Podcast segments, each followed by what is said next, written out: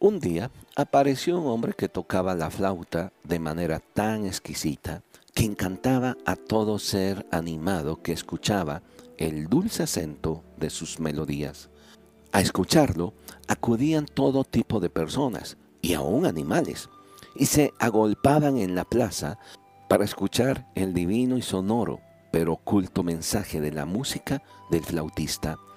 Un día, un joven que conocía a un anciano del pueblo que era sordo y que pedía limosna en las afueras del pueblo, quedó sorprendido de que cada día aquel anciano acudiera a la plaza para, entre comillas, oír al flautista. No aguantando la curiosidad, hizo unas preguntas a aquel hombre. Escribió en un papel lo siguiente. ¿Qué vienes a hacer tú si tú no puedes escuchar? ¿Qué te extasía tanto si tú no puedes apreciar lo que Él toca?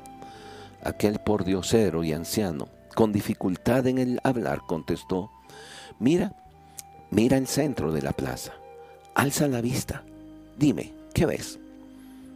Una cruz, respondió el joven, es la cruz de Cristo que se alza sobre la cúpula de la vieja iglesia. Me extasía no escuchar nada y soñar que algún día la música de la verdad crucificada fascine y cautive a los hombres.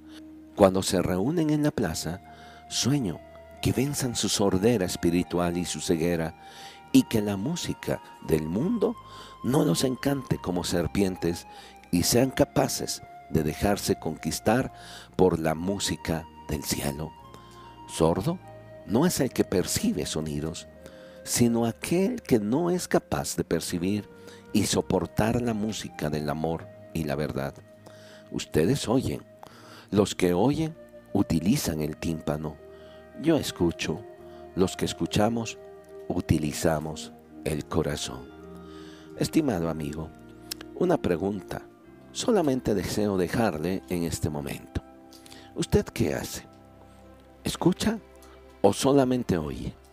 Las personas que escuchan son las que reciben las palabras del Señor.